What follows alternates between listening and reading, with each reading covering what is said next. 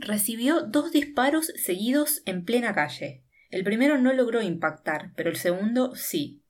Era asesinado de esta forma Shinzo Abe, ex primer ministro japonés, el 8 de julio de 2022. Mi nombre es Ana Laura Mateo y desde la ciudad de Pontevedra, hoy jueves 18 de agosto, avanzamos con el episodio 14 de Microhistorias Reales, una muerte inesperada.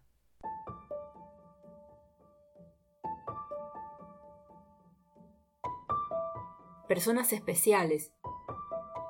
Sí. Personas que impactan e impactaron. También. Personas que cambian y cambiaron su contexto. Exacto. Personas que fueron y que son reales.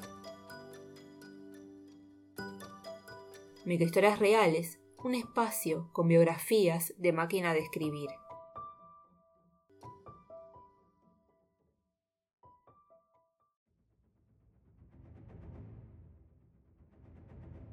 El 8 de julio de 2022, en Japón, fue asesinado el ex primer ministro Shinzo Abe, un personaje político muy reconocido en su país por las decisiones económicas y políticas que llevó a cabo durante su mandato. En el momento del asesinato, Abe se encontraba dando un discurso en la calle, muy cerca de las personas que lo estaban escuchando.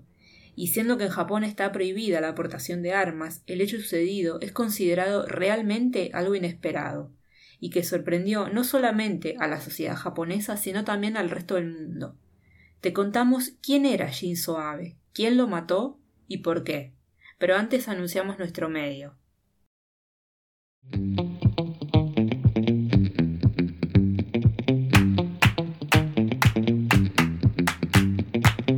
En la máquina no vas a encontrar contenido mediático, porque en máquina de escribir solo se teclea a la hora de escribir historias de personas que a nosotros nos parecen relevantes.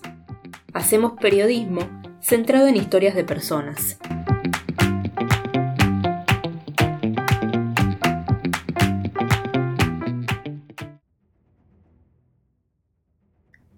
Nació en Tokio el 21 de septiembre de 1954. Fue un político japonés presidente del Partido Liberal Democrático y primer ministro de Japón.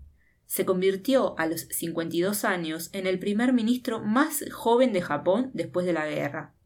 El 28 de agosto del 2020 anunció su dimisión por cuestiones de salud. Regresó a la política inesperadamente después de haber logrado una mejoría. En esta vuelta derrotó al ex ministro de Defensa Shigeru Ishiba, Abe era un político conservador, descrito por los comentaristas políticos como una persona con una fuerte línea nacionalista. En el mundo es conocido por las políticas económicas de su gobierno, las cuales llevan el nombre de Abenomics. Sus decisiones se encaminaban a favor de la relajación monetaria, el estímulo fiscal y las reformas estructurales. Escuchamos la transmisión de Dolce Welle en español sobre la muerte de Shinzo Abe. El cuerpo de Shinzo Abe regresa a casa en un coche fúnebre. El político fue abatido durante un acto de campaña en la ciudad de Nara. Dos disparos efectuados con un arma de fabricación casera dejaron a Abe herido de muerte y a Japón entero consternado. En un país en el que la violencia con armas de fuego es extremadamente rara, la gente está conmocionada y triste. Muchos ciudadanos acuden a presentar sus respetos al lugar del tiroteo. Siento dolor y pensé que lo menos que podía hacer era venir y dejar unas flores. Por eso esta mañana me subí a un avión. Es muy impactante. Estoy muy triste. En casa me sentía muy inquieta y como vivo cerca he venido para depositar unas flores. El primer ministro de Japón, Fumio Kishida, expresó su dolor por la muerte de su antiguo mentor. La muerte de Abe es muy desafortunada. No tengo palabras. Quiero expresar mis condolencias desde el fondo de mi corazón.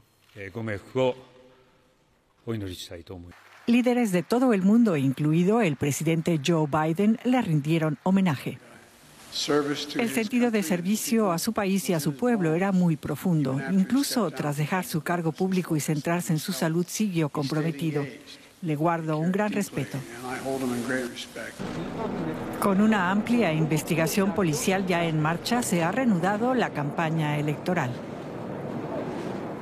Los representantes políticos aseguran que no permitirán que el asesinato del líder más famoso del país detenga a la democracia. El nombre del asesino de Shinzo Abe es Tetsuya Yamagani. Este dijo que lo mató ya que el ex primer ministro tenía un vínculo muy cercano con la Iglesia de Unificación, a la cual su madre había donado grandes cantidades de dinero hasta el límite de quedar en quiebra. El portal digital Sin Permiso argumenta que el sector político de derecha de Japón tiene vínculos muy cercanos con dicha iglesia. Mientras tanto, la policía japonesa está manteniendo esas hipótesis a un lado.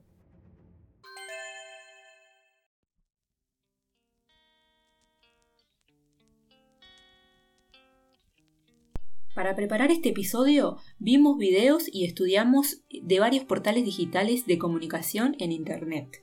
El hecho es que Shinzo Abe es un personaje bastante controvertido por el hecho de que es visto tanto como un nacionalista bastante importante, pero a la vez, si uno ve videos en internet, se da cuenta que la sociedad japonesa le, tenía, le tiene mucho aprecio a él actualmente. Así que con el tiempo seguramente habrá eh, más artículos que hablen sobre él. Hasta el momento es lo único que encontramos y quisimos ser un poquito objetivos a la hora de preparar el episodio. Así que espero que ahora sepas quién es y cómo murió Shinzo Abe. Nos vemos entonces en el siguiente episodio de Microhistorias Reales. Te esperamos.